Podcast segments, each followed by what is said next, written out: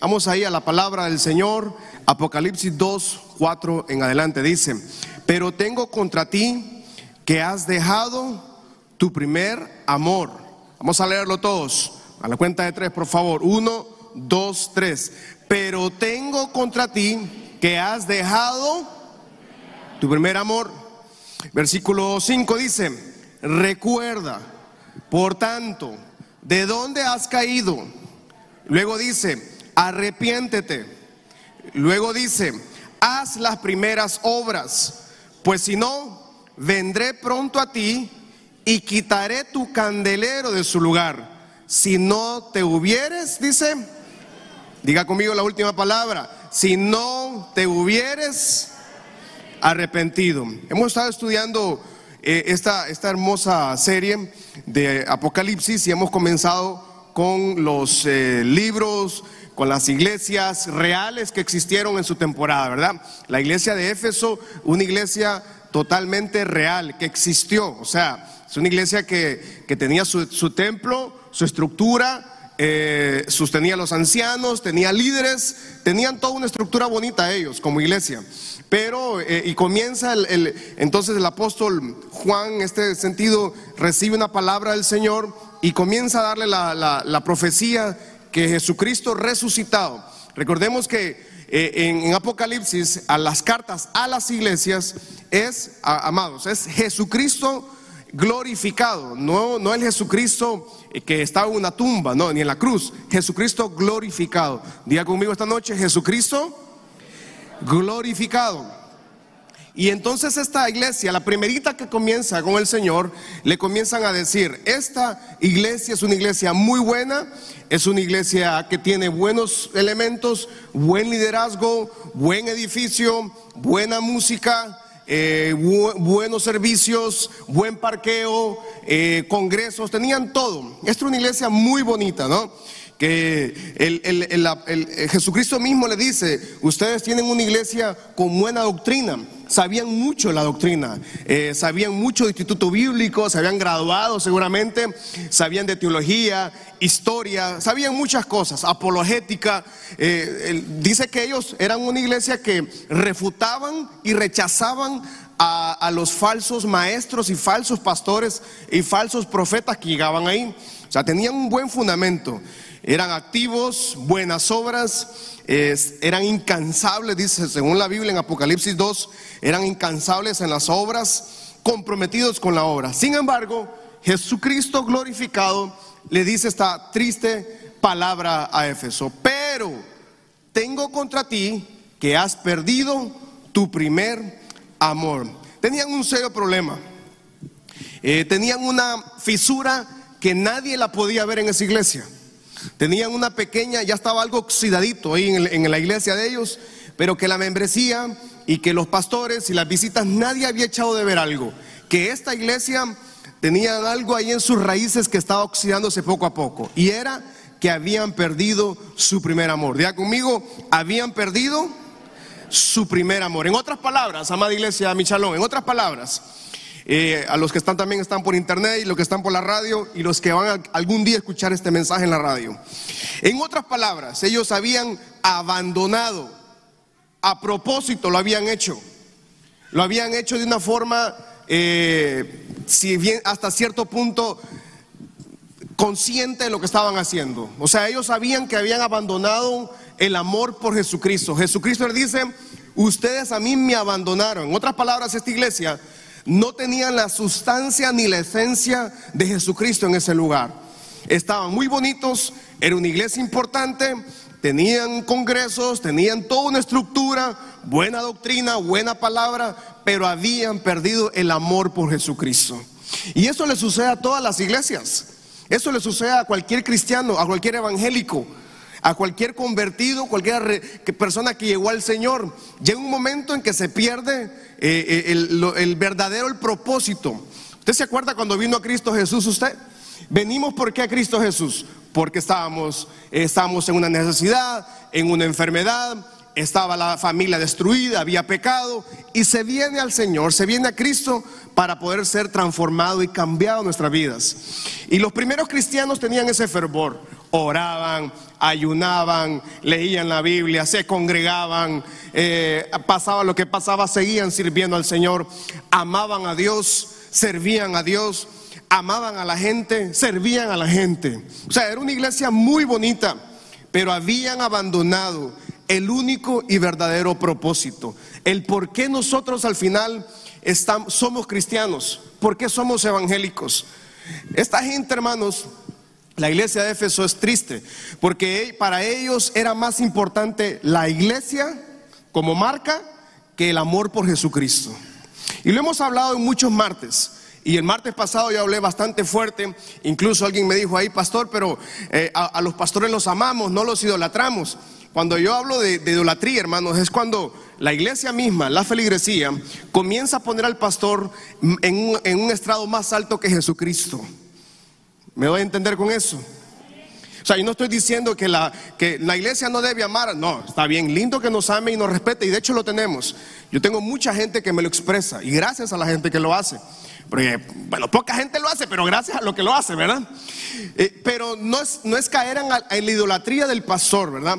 No, no, no, no. Los pastores somos seres mortales totalmente. ¿verdad? Solo somos un mensajero del Señor en este lugar por la gracia y misericordia del Señor. Pero no puede pasar, amada iglesia, no puede pasar a ser más importante el templo, el edificio o la marca o el pastor. Siempre en esta casa Jesucristo tiene que ser el centro de este lugar. De conmigo, Jesucristo tiene que ser el centro de esta casa y de mi vida. Por ejemplo, cuando alguien comienza a cambiar su primer amor, mire, cuando alguien comienza a servir, escuchas, mire qué feo esto, alguien comienza a servir en la iglesia y comienza a ser muy, yo le llamo a este tipo de personas activos, tienen un activismo espiritual. Ah, entonces el hermano sirve en la iglesia y ya se vuelve diferente, ¿verdad? Y comienza a estar muy activo, muy involucrado en la iglesia, pero se olvida que su primer amor es Jesucristo. ¿Estamos acá? Entonces, una persona que comienza a perder su primer amor, escucha esto, qué triste, comienza a creer que su puesto, su posición en la iglesia es más importante que Jesucristo. ¿Aló? No puede pasar, no puede ser su posición o su asignación en la iglesia más importante que Jesucristo. Entonces la persona comienza a desvariar su vida, comienza a cambiar su vida. Y había una generación en jueces capítulo 2, triste historia, jueces capítulo 2 versículo 6 al 13 dice, porque ya Josué había despedido al pueblo y los hijos de Israel se habían ido cada uno a su heredad para poseerla. Y el pueblo había servido a Jehová todo el tiempo de Josué. Vamos, diga conmigo ahí. Y el pueblo había servido a Jehová todo el tiempo. Diga conmigo. Y todo el tiempo de los ancianos que sobrevivieron a Josué, los cuales habían visto todas las grandes obras de Jehová que él había hecho por Israel. Pero dice que murió Josué, hijo de Nun, siervo de Jehová, siendo de 110 años. Versículo 9 dice, y lo sepultaron en su heredad, en el monte de Efraín, al norte del monte de Gaás. Versículo 10, y toda aquella generación también, o sea, toda la generación de Josué, amada iglesia, todos los amigos, los aleros, los que conquistaron con él, los que llegaron y hicieron grandes hazañas, dice que todos se murieron, todos fueron a dormir y todos pasaron a la presencia del Señor. Pero este versículo es muy triste, la segunda parte. Vamos conmigo, diga conmigo. Uno, dos, tres. Y se levantó después de ellos. Diga conmigo. Que no conocía a Jehová, ni la obra que él había hecho por Israel.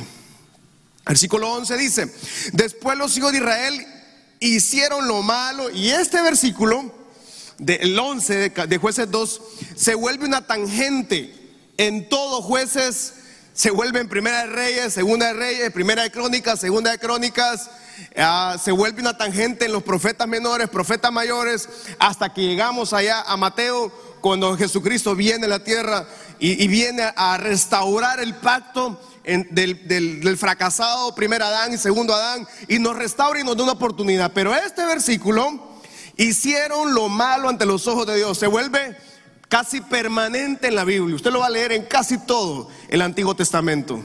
Israel nunca más logró levantarse y sirvieron a otros Baales, dice. Hicieron lo, lo malo ante los ojos de Jehová y sirvieron a los Baales. La nueva generación no tenía una relación con el Señor.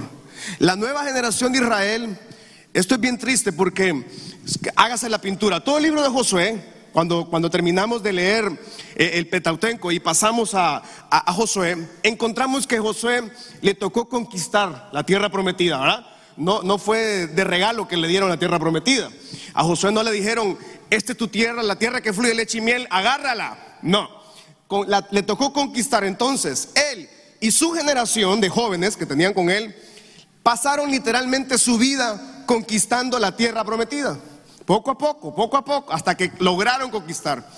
Amados, la pregunta sería, esta generación que se levantó después de Josué, ¿qué estuvieron haciendo mientras sus padres estaban conquistando la tierra prometida? Esa es una pregunta. ¿Dónde estaba esta generación? ¿Dónde estuvieron esta generación? Sus padres les costó conquistar. Y mire que este versículo se parece mucho a las sociedades modernas, porque muchas empresas, muchas familias no logran pasar su patrimonio a la siguiente generación. Muchas familias fracasan en que la siguiente generación logre seguir los principios de sus padres en las empresas. De hecho, las empresas familiares no logran no, no recuerdo el porcentaje ahora mismo porque ya tiempo leí eso, pero un alto porcentaje de las empresas familiares no logran llegar a la tercera generación. A duras penas llegan a la segunda generación. La tercera generación no le importa y hace fiesta de lo que no le costó. ¿ah? Y esto se parece a la vida espiritual, porque esta generación creció viendo a sus padres conquistar, pero sus papás nunca tomaron tiempo de decirle a sus hijos que primero tenía que ser Dios en sus vidas. Aló. Y esto es una lástima porque se parece a la historia de las iglesias evangélicas. ¿Cuánto matrimonio llega a Cristo? Mire esto. ¿Cuánto matrimonio llega a Cristo Jesús? Llegan con problemas, obviamente. Llegan abrumados de tragedias y de pecado, de inmundicia se pasan la vida arreglando sus problemas matrimoniales, pero sus hijos, mientras tanto, están creciendo, pero el, esposo y la esposa están arreglando sus problemas y se olvidan de, de enseñarle a sus generaciones a amar a Cristo Jesús. Aló. Pero en el nombre de Jesús nuestras generaciones no van a ser como esta generación. Nuestra generación van a servir al Señor Todopoderoso. Vamos a ver. Levante su mano, diga, mis generaciones servirán al Dios Todopoderoso. ¿Alguien dice amén esta noche? Eh, lo que pasa es que nos es muy difícil a los padres. Tenemos tantos problemas nosotros los papás, los adultos. Nos casamos con una persona que no conocemos, porque es obvio, no conocemos a nuestra pareja hasta que estamos en la casa, pues. Ay, ay, Dios. Ay, y, el, y, y, como que feo habla. Uy, y cómo come. Entonces los matrimonios nos casamos sin conocernos. Somos dos personas totalmente distintas. Aquí nadie me va a decir, pastor, viera que nosotros, yo sí me parezco con mi esposa. No, entonces usted se parece a su esposa, entonces ahí hay un problema porque o, son primos o son familia ahí, ¿verdad? Mientras tanto vamos a ser diferentes.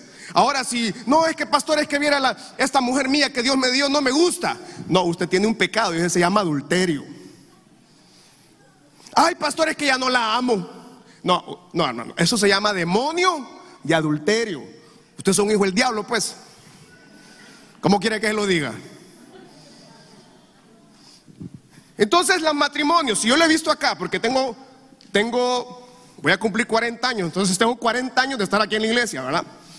Y yo lo he visto en muchas familias, que están, los matrimonios pasan su vida peleándose y mientras tanto sus hijos llegan a los 8 años Llegan a los 10 años, a los 12 años y esos niños no vuelven a la iglesia. Aló. Estamos acá, estamos hablando buen español esta noche. Y yo no quiero que usted se sienta mal porque mucha gente me escribe después a mí, pastor, es que usted, usted habla muy feo y me ofendió. No, no, no, no, no, no. No se ofenda. Si usted se ofende es porque hay algo ahí que le está doliendo el jugo de limón, ¿verdad? disculpe, pero esta es palabra del Señor. O sea, lo que no estoy inventándome.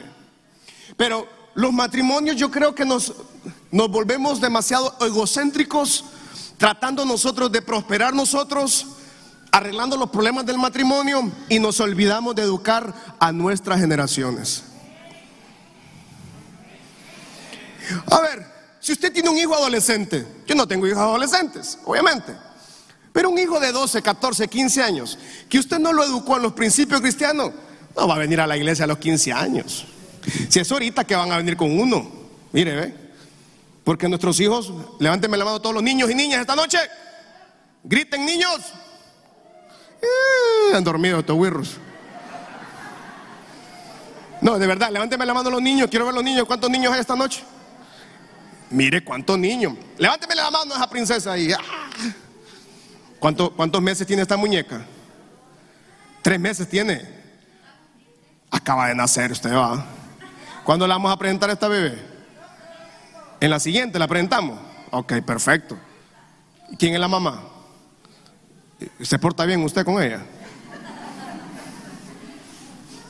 a ver, ¿dónde estaba la generación de Josué que dice que murió Josué, murieron los abuelos, todos los aleros de Josué se fueron, todos los amigos, con los que guerreaban, con los que conquistaban, los hermanos, mire, estaba Josué, estaba Caleb. Esos brothers no le tenían miedo ni al diablo. El diablo, el diablo le tenía miedo a ellos.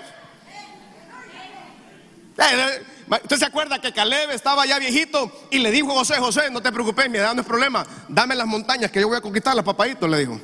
Y Caleb ahí va, ahí, Caleb, a conquistar, no tenían miedo a nada. La segunda generación en la tierra prometida dice que no conocían al Señor y comenzaron a adorar a los dioses de Canaán, a Baal y a diosa Cera.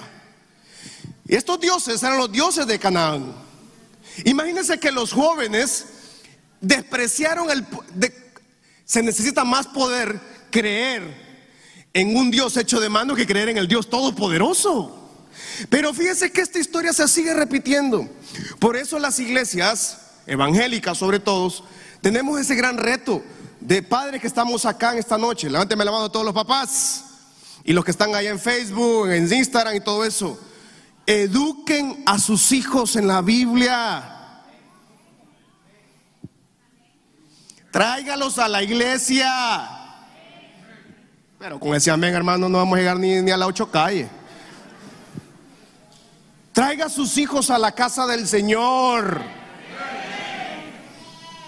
Y usted, pastor, y usted, mi familia aquí ha estado, hermano.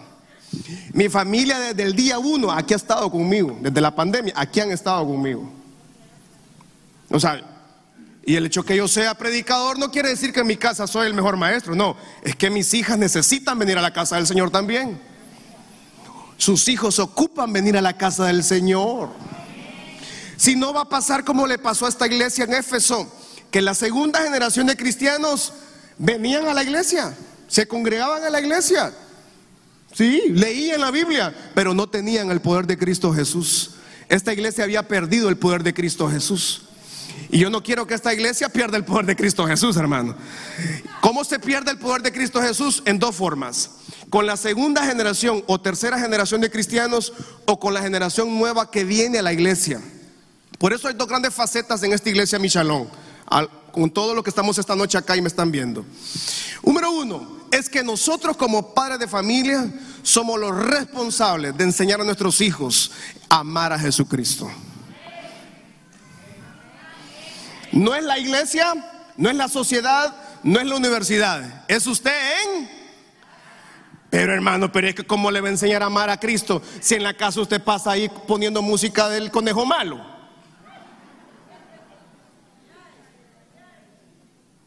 Y la doña, doña, y la doña con reggaetón ahí. Doña, y reggaetoneando, por no decir otra palabra. No. ¿Cómo van a amar a Cristo sus hijos si lo ven a usted que usted tiene otras mujeres? Hermano, ¿cómo, cómo, ¿cómo vamos a modelar a nuestros hijos si sus hijos nunca le ven orando en la casa?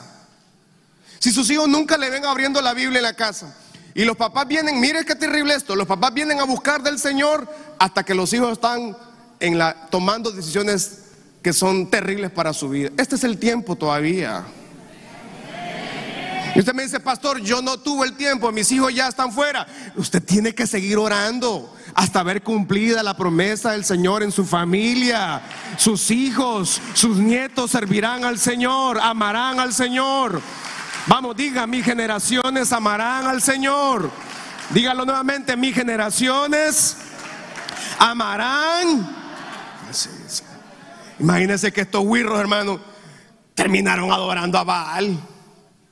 Terminaron adorando a la diosa Astarot, reina del cielo, diosa de la fertilidad. Y estos dioses en los templos celebraban con, con fiestas paganas, está terrible. Y los muchachos terminaron viviendo una vida que no les pertenecía. Hubo una generación, esa fue la última generación en Israel santa. Después de Josué, no volvemos a encontrar otra generación en Israel hasta la venida de Cristo Jesús. Hasta allá en Apocalipsis, estamos hablando de Éfeso. Y en Éfeso Dios, Jesucristo glorificado, le dice, le dice a la iglesia de Éfeso, ustedes tienen serios problemas. Tienen iglesia, se congregan, cantan, ministran, hacen bonito todo, predican lindo todo. Pero ustedes el poder de Cristo ya no lo tienen en este lugar. Mi poder no lo tienen en otras palabras. Eso le dice el Señor a ellos.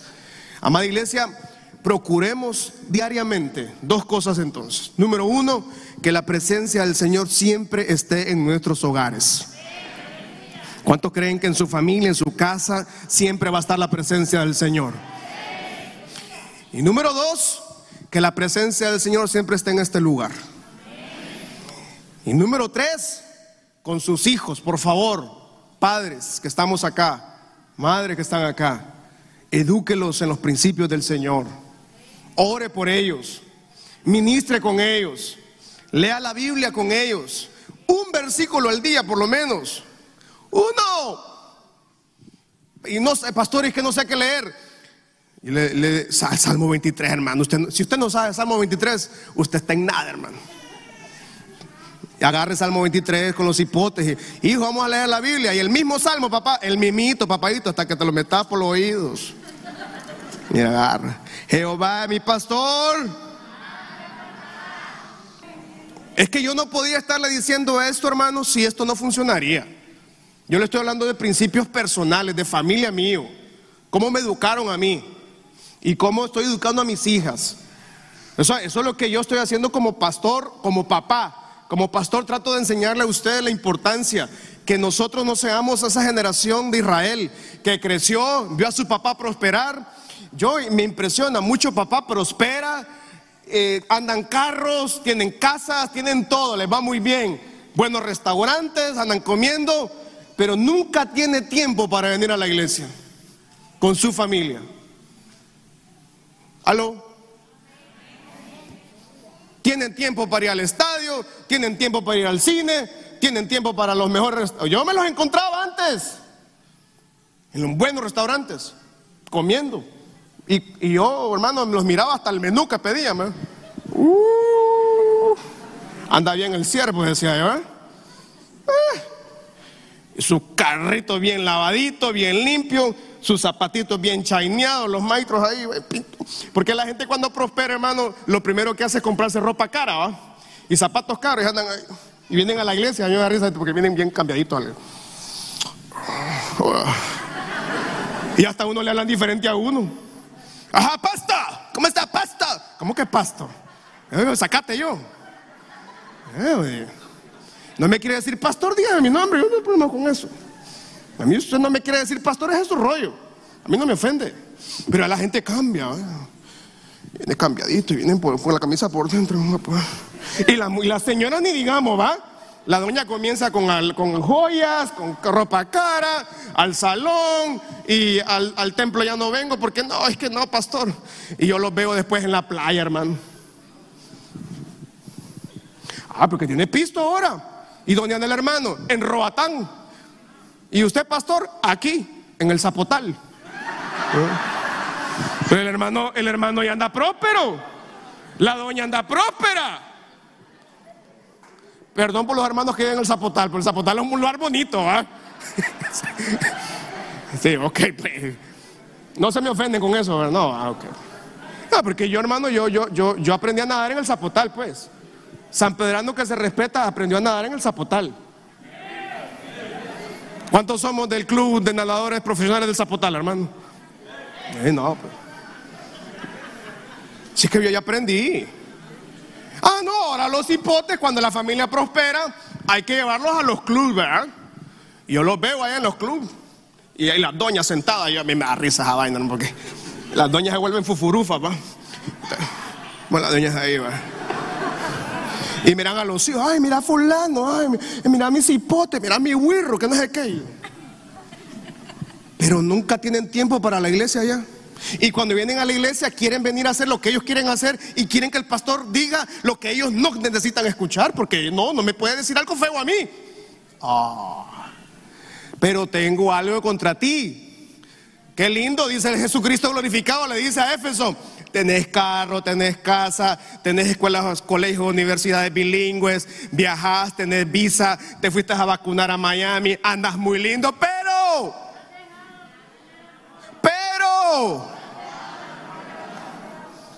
y cuando nos toque partir de aquí, hermano, ¿qué nos vamos a llevar? Nada. Y nada es. O sea, esta generación de Israel es súper triste porque sus papás prosperaron económicamente, le fue muy bien en los trabajos, plantaron viñas, prosperaron, le fue bien en todo, pero dice que abandonaron a Dios y comenzaron a adorar a Baal. Y sabe que a Baal y, esta señora loca también, eh, la diosa Astarot o la doña Cera, a, estos dioses llegaron hasta ofrecerle los niños. Ofrecían niños vivos en sacrificio a esta gente.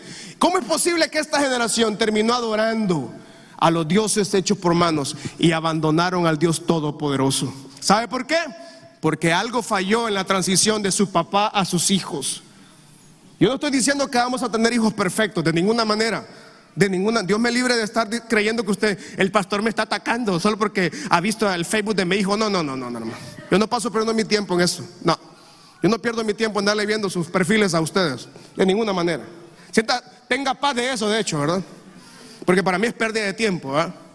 Es personal, no se enoje tampoco. Pues como ahora por todo el mundo se enoja, va. Es la vaina así está ahora, tú, ay, me regañó. Ay, pero estoy regañándole a usted, hermano. Yo le amo. Yo lo quiero mejor para usted. Y necesitamos que nuestra generación ame la presencia del Señor. ¿Y dónde comienza ese amor? Casa. Conmigo, en mi casa. Mi casa. No es importante el carro, la ropa. Qué lindo es todo lo que usted pueda tener. Lo más importante es la presencia del Señor en ese hogar. Y mire que estamos apenas en el primer punto, hermano. Pero es que está bueno, ¿verdad? ¿Alguien está enojado esta noche? El cristiano no puede estar, dije la alabanza. Si usted se enoja, hermano, discúlpeme, pero no se enoje. No se enoje. ¿Cómo llegamos a tener el amor de Dios? Primera de Juan 4, 7 al 10. Yo creo que vamos a correr esta noche porque quisiera terminar Éfeso y pasar a, a la siguiente iglesia que no me acuerdo cuál sí, pero vamos a hacerlo. Dice Primera de Juan 4, 7. Queridos hermanos, amémonos los unos a los otros porque el amor viene de Dios y todo el que ama ha nacido de él y lo conoce. Versículo 8 dice, el que no ama, porque Dios es amor. Versículo 9 dice, así manifestó Dios su amor entre nosotros, en que envió a su Hijo unigénito al mundo para que vivamos por medio de él. En esto consiste el amor. No en que nosotros hayamos amado a Dios, sino que Él nos amó y envió a su Hijo para que fuera ofrecido como sacrificio por el perdón de nuestros pecados. ¿Cuántos ya recibieron ese amor del Señor a su vida, hermanos? Vamos, a ver. Él nos amó. Entonces, el verdadero amor viene de Jesucristo. No puede haber amor sin Jesucristo. Nadie conoce el verdadero amor si no logra conocer a Jesús en su corazón. si no lo logra tener. El primer amor, entonces, Jesús es nuestro primer amor. Eh, eh, cuando alguien recibe el primer amor, tiene gozo, tiene alegría, tiene gratitud, ama a la familia de la fe, vela por los demás. O sea, alguien que tiene el amor del Señor no viene a la iglesia viendo al hermano, hermano. Allá viene esa doña. La vieron en el barrio, nadie la quiere. Allá viene ese hermano. No, hermano, cuando alguien tiene el amor del Señor, no critica a los demás. Tenga cuidado usted criticando a los demás. Y a mí la gente me dice a mí, pastor, es que usted en esa iglesia, mira cuántas llamadas recibo así yo. Pastor, en esa iglesia usted tiene un fulano de tal. Hmm, eso es el diablo en vivo. Ay, me, a mí me dicen, ¿y quién es ese diablo en vivo? Fulano de tal. Ah, sí, sí, no, tiene razón. Y los hermanos en la iglesia, hermano. Pasa que uno como pastor conoce la grey, ¿verdad? Pero uno no puede venir y estar, estar diciendo, es que este hermano se lo merece, el otro no. No, no, no, no, no, no. Tampoco es que la iglesia provoca y tolera el pecado de ninguna manera. Pero yo no tengo el poder de la vida privada de ustedes. Yo no puedo. Si alguien no busca ayuda, yo no puedo ayudarle. Eso sí, en la iglesia sí es. Sin embargo, cuando alguien tiene el primer amor de Jesucristo en su vida, no viene a la iglesia a criticar a la gente. O sea, mira que está a su lado, mire lo que está a su lado, logra verlo, dígale, yo te amo, dígale.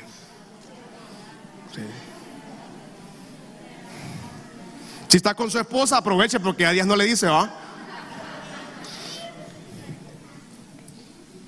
La iglesia del Señor, todos somos la iglesia del Señor acá. Acá todos somos la iglesia del Señor.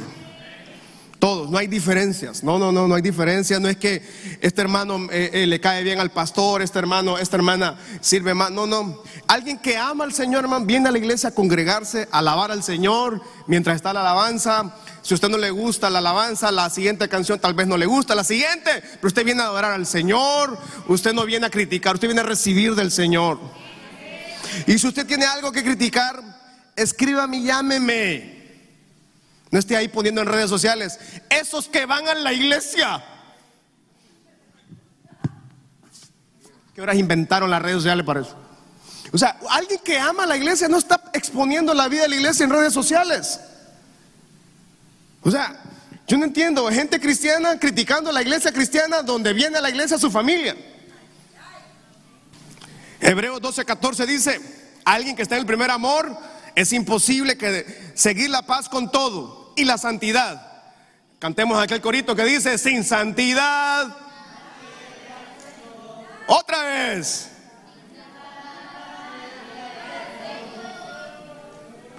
Diego mío, uno, dos, tres, sin santidad. Otra vez.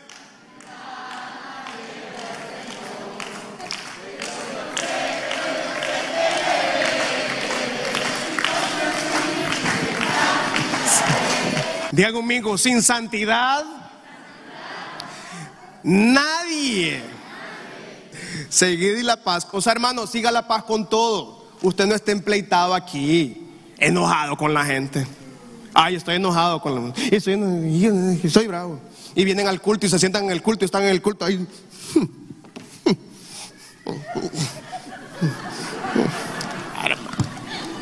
Y viene bravo a la iglesia, hermano. Nos siga la paz con...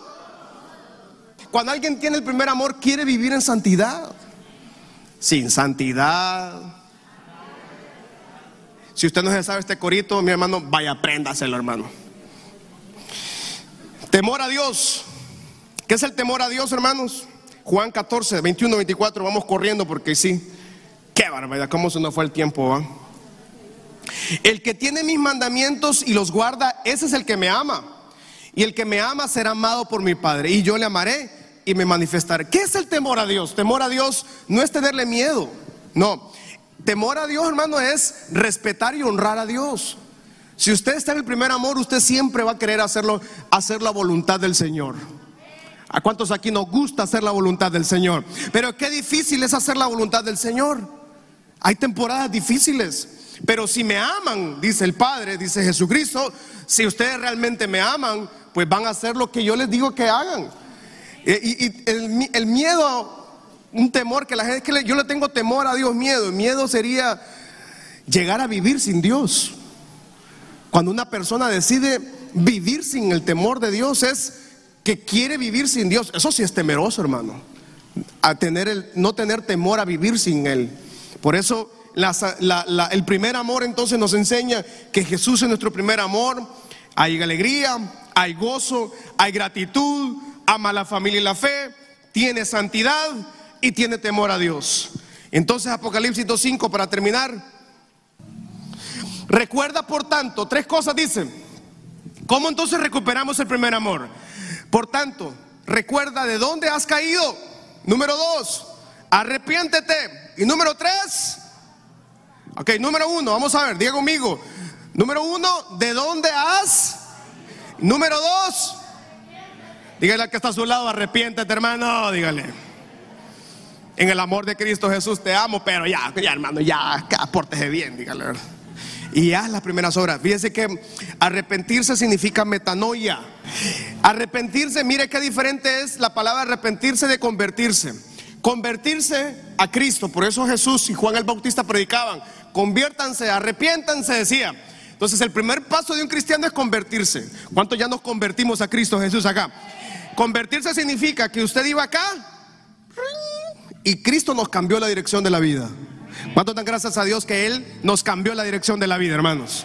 Nos cambió, usted iba para acá. ¿Dónde estuviéramos ahora, esta noche, si Cristo no hubiera venido a nuestras vidas? Eh, fracaso total, terrible la vida. Pero dice en Apocalipsis, fíjese que Jesucristo glorificado no le dice a Éfeso, conviértanse, le dice, arrepiéntete de dónde has caído. Número uno, ¿de dónde se cayó? ¿Dónde fue que usted comenzó a perder el primer amor? ¿Dónde fue? ¿Cuándo fue? ¿En qué momento? ¿En qué momento ya dejó de... Estoy cansado, pastor. No, no quiero hacer eso. ¿En qué momento en la familia de escuchar Radio Vida FM pasaron a, a una radio secular? ¿En qué momento en su familia comenzaron a pelear? ¿En qué momento comenzaron la familia a tergiversar todo? ¿De dónde has caído? ¿En qué momento dejamos de servir al Señor? ¿En qué momento dejamos de congregarnos? ¿En qué momento dejamos de servir en la casa del Señor? ¿En qué momento dejamos de ofrendar y diezmar? ¿En qué momento? ¿Cuándo fue? Entonces la gente comienza a vivir una vida de dónde cayó. A criticar, a murmurar, a pecar. Comenzó el primer pecado, comenzó el segundo ya no le dolió. ¿De dónde has caído? Pero sigo congregándome. Primero, ¿de dónde has caído? Número dos, Arrepiéntete, muy diferente a convertirse al Señor. Arrepiéntete significa metanoia, que significa cambio, transformación. En Hechos 2, capítulo 9, no lo vamos a leer, pero había un mago que se llamaba Simón. Diga conmigo, Simón. Diga conmigo, Simón. Sí, pero no me lo haga ahí como el barrio, ¿va? porque entonces aquí vamos a estar en problemas. ¿va? Pero fíjense que allá en Hechos 2, revíselo en su casa porque no tenemos tiempo, obviamente. En Hechos 2, 9 al 22, había un mago que se llamaba Simón y se convirtió a Cristo. Simón se convirtió al Señor, pero era brujo. Y dice que era discípulo de Felipe. Léalo en su casita. Este, este señor se convierte a Cristo, pero dice que él comenzó a, a seguir haciendo brujería en su casa. Seguía haciendo cosas malas y miraba a los apóstoles que sanaban a la gente. Entonces él comenzó a querer comprar la unción. Y el apóstol lo regañó. Regañaron a, Simón el mago porque este señor se había convertido pero no se había arrepentido. En otras palabras, amada iglesia, el arrepentimiento genuino del Hijo de Dios es constante, es 24/7. Todos los días nuestra forma de pensar tiene que cambiar. Metanoia, cambio de mente. ¿Cómo alguien empieza a cambiar su mentalidad? Comienza a cambiar su mentalidad acerca del entorno, acerca de su vida económica. Cuando alguien se arrepiente al Señor, comienza a ver que puede prosperar. Dios puede prosperar. Pastor, usted sabe cómo está el... Dios lo puede prosperar, Dios lo puede levantar a usted. Pastores que mire mi familia, Dios puede cambiar su familia, Dios puede transformar su familia, Dios puede restaurar su matrimonio, Dios puede prosperar su matrimonio, Dios puede salvarle, Dios puede Entonces, alguien que tiene metanoia del Señor, por eso le dice a Éfeso, tengan metanoia. Ya se convirtieron, pero ahora cambien su forma de pensar. No pueden seguir pensando lo mismo. Tienen que pensar diferente ahora. No pueden seguir haciendo lo mismo. Alguien que hace lo mismo es porque sus pensamientos están incorrectos. Arrepiéntete, cambiar su manera de pensar, admite que estaba pensando mal y vuelve a las buenas a las primeras obras.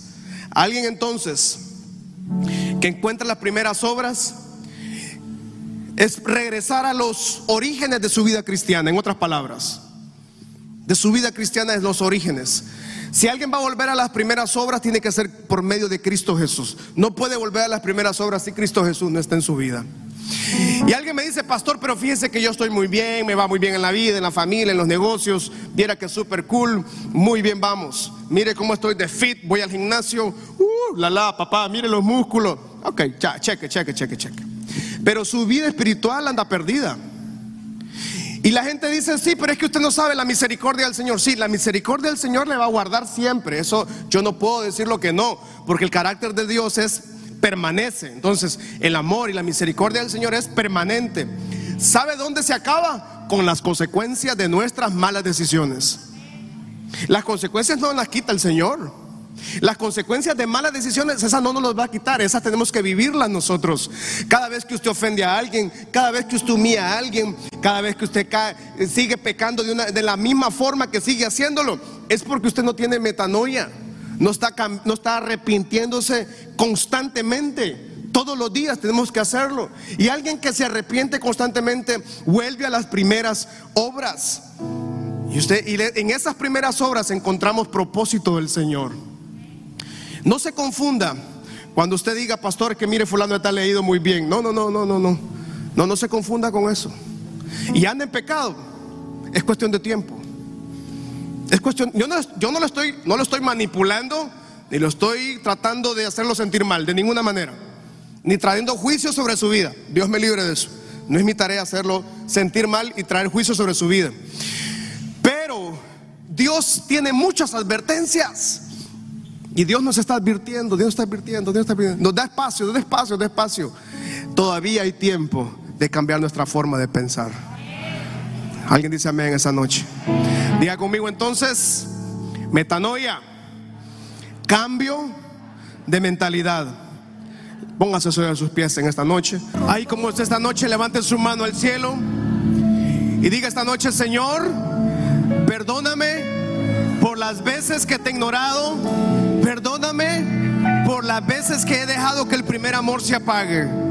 Pero diga esta noche, esta noche, yo enciendo la pasión, el fuego de tu presencia en mi vida. Vamos, diga, esta noche encendemos el fuego de Dios en nuestras vidas, en nuestra familia, en nuestros hijos y en nuestras generaciones.